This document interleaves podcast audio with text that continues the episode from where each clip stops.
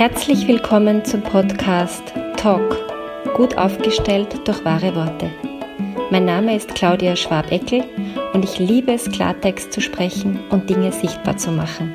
Schön, dass du dabei bist. Ich habe gerade im Zuge meiner Ausbildung zur Traumapädagogin ähm, ein wunderbar spannendes, super interessantes Seminar besucht. Und da möchte ich euch gerne ähm, etwas weitergeben, was ich dort erfahren und erlebt und auch gespürt habe, weil es mir so bedeutsam vorkommt. Und zwar geht es um die Methode oder den Ansatz, der aus dem Englischen kommt und ich nenne mal zuerst den englischen Begriff und erkläre ihn dann auf Deutsch. Also der englische Begriff besteht aus drei Teilen. Mindful, Self-Compassion.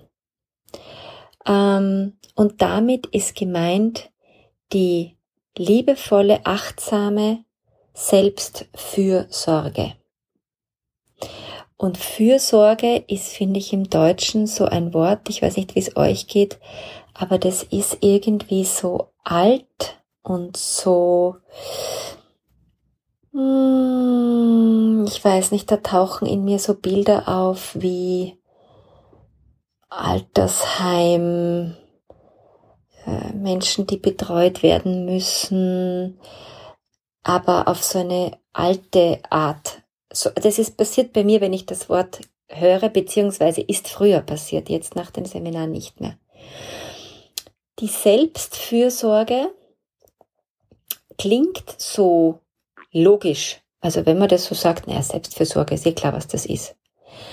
Ähm, aber also ich habe jetzt das ganze Wochenende nichts anderes gemacht, als mich mit diesem Begriff und mit dieser Haltung auseinanderzusetzen und habe das Gefühl, ich habe gerade mal eine Idee bekommen davon. Ähm, und auch wenn ich jetzt gleich erkläre, was gemeint ist, klingt es total banal. Ja, so wie, das haben wir schon tausendmal gehört. Was erklärst du uns da Neues, Claudia? Ja. Ähm, aber zwischen dem es hören, es verstehen und dann es auch tun, liegen leider noch immer Welten. Also die achtsame und liebevolle Selbstfürsorge ist für mich am schnellsten zusammengefasst in einem Bild. Ich bin so ein visueller Typ. Ihr kennt das alle, wenn ihr mit dem Flugzeug fliegt und es kommen diese Erklärungen, was zu tun ist in einem Notfall und es kommt der Teil mit den Sauerstoffmasken, dann sagen sie einem, zuerst gibst du dir die Sauerstoffmaske selbst drauf und dann erst den Kindern oder alten Menschen oder anderen Menschen rund um dich herum. So, jetzt ist es ein Bild, das kennen wir alle bis zum Abwinken. Aber die Frage ist, machen wir das auch? Machen wir das auch im Alltag? Vor allem, wenn jemand neben uns in einer Krisensituation ist, in einer Notsituation ist, in einer harten Phase ist, in einer herausfordernden Zeit ist.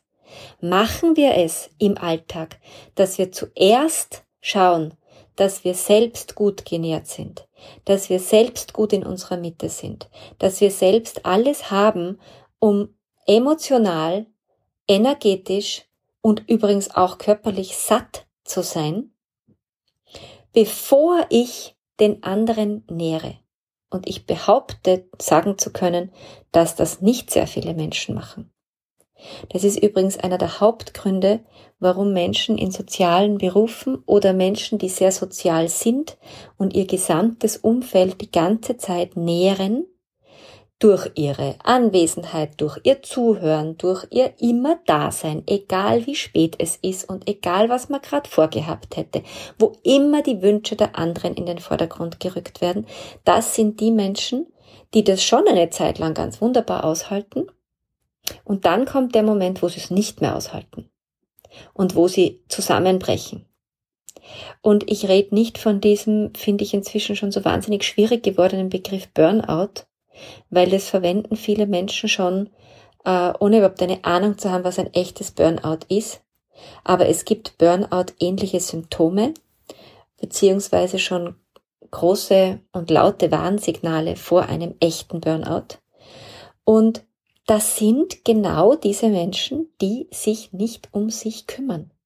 Die irgendwann um zehn, halb elf, elf in der Nacht vollkommen erschöpft draufkommen, dass sie de facto den ganzen Tag ausschließlich für die anderen da waren.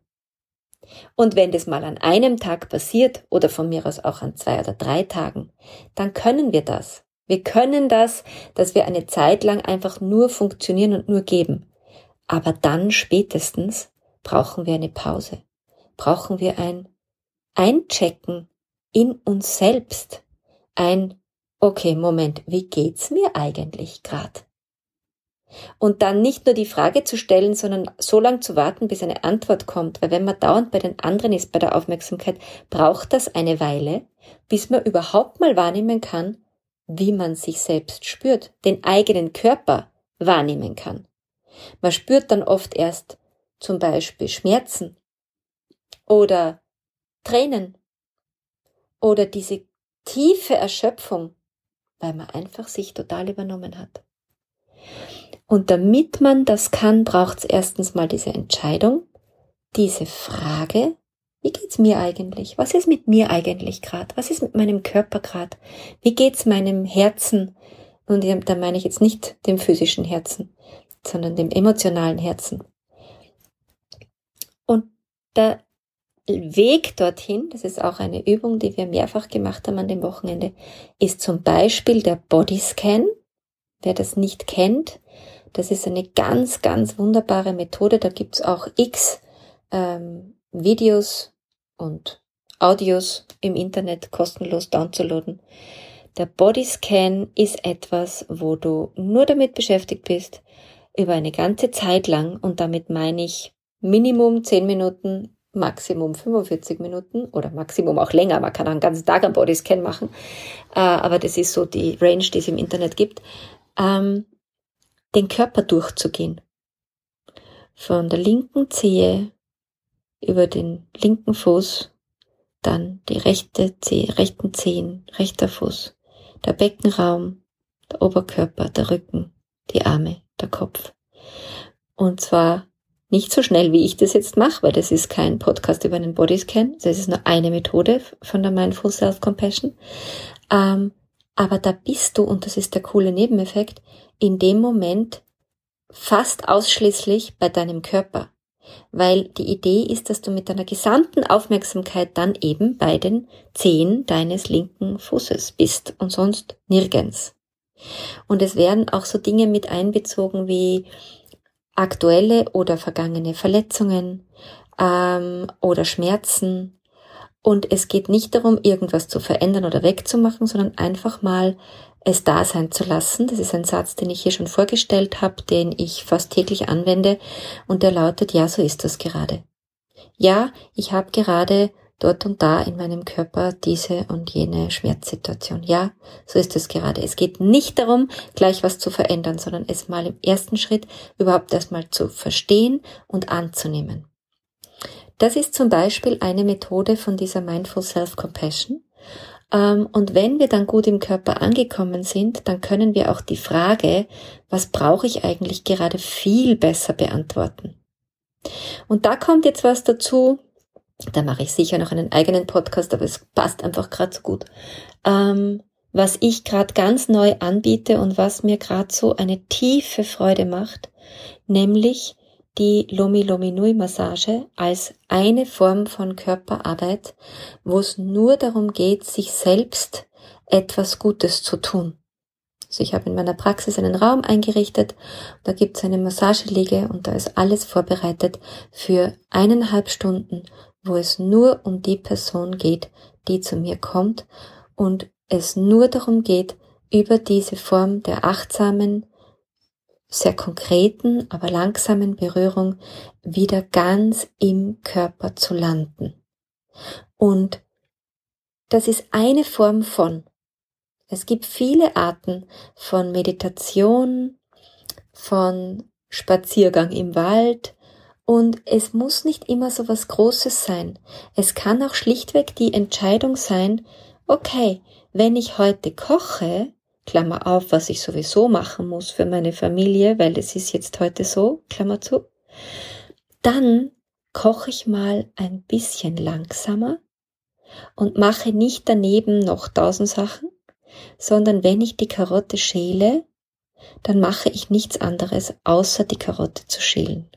Ich bin mit meiner gesamten Aufmerksamkeit bei der Tätigkeit, die ich gerade mache. Der automatische Effekt, selbst jetzt, wenn ich drüber spreche, merke ich, ist, dass wir langsamer werden. Und langsamer tut uns gut. Unsere Gesellschaft, unsere Zeit, dieser, der sogenannte, der Puls der Zeit, ist nicht natürlich und auch nicht gesund.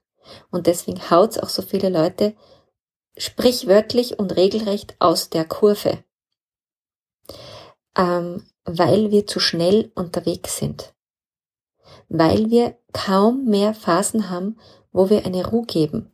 Und die Phasen, wo wir eine Ruhe geben, haben wir das Handy in der Hand und schauen uns in einer Minute, ich weiß nicht wie viele Shorts an, Videos an, wo jedes Mal unfassbar viel Information auf uns einprasselt und unfassbar viel Reaktion im Körper passiert auf das, was wir da sehen.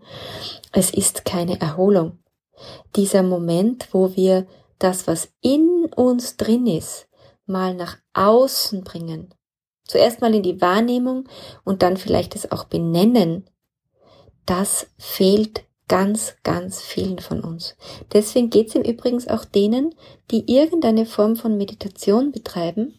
Und da meine ich nicht primär sitzen und im Om-Schneidersitz äh, mit geschlossenen Augen eine halbe Stunde sitzen. Das ist nämlich nur eine Form von Meditation, sondern man kann auch Gehmeditationen machen, bewegte Meditationen machen.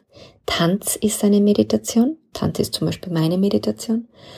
Ähm, ich kann auch meditativ kochen, backen, ähm, auch das sogenannte Blödschauen aus dem Zug raus, aus der, aus der S-Bahn raus, am Weg hin oder von der Arbeit zum Beispiel, kann eine Meditation sein ähm, weil da einfach gerade mal kein Input kommt. Und wir brauchen das so dringend, damit wir uns selbst gut versorgen können. Dieses Selbstfürsorge hat ganz viel damit zu tun. Und zu dem, was ich da jetzt nur kurz anspreche, weil ich halt gerade an dem Wochenende das so nochmal so in Erinnerung gebracht habe, gibt es Kurse und es gibt ganz tolle Bücher, wie eh über alles und Videos und keine Ahnung was alles.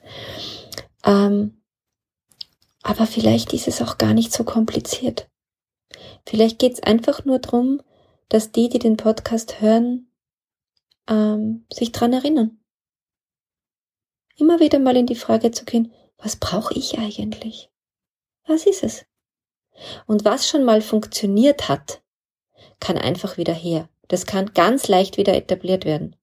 Wenn ich früher schon mal immer im Yoga war, dann ähm, ist es ganz leicht, das wieder zu aktivieren.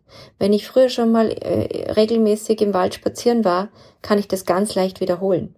Wenn ich früher schon mal Mandala gemalt habe, ähm, weil mir das Freude bereitet, dann mache ich das einfach wieder. Aber der Punkt ist, es, es hilft uns nicht nur im äh, es vorhaben Status zu bleiben. Es geht darum, wirklich ins Tun zu kommen. Also ins Tun zu kommen im Sinn von uns wirklich die Zeit zu nehmen, ähm, fürs zum Beispiel nicht tun. Scheint jetzt ein Widerspruch zu sein, aber ihr wisst, was ich meine. Dieses die Entscheidung zu treffen, dass wir selbst die wichtigsten Menschen in unserem Leben sind und dass wir nur dann und ausschließlich nur dann andere versorgen können und mit unserer Energie und unserer Liebe versorgen können und geben können, wenn wir selbst voll sind. Wenn wir überlaufen sozusagen vor lauter Glück und Energie, dann können wir geben. Alles andere funktioniert leider nicht. Und das ist kein blöder Spruch, sondern Das ist äh, Erfahrung von vielen, vielen, vielen Menschen, die sich auch wissenschaftlich mit diesem Thema Mindful Self-Compassion auseinandergesetzt haben. Probier es aus. Find deine Wahrheitsstimme wieder, wenn du willst. Und nicht vergessen, lösen, lachen, leichter werden. Bis bald, deine Ausdrucksexpertin Claudia Schwabeckel.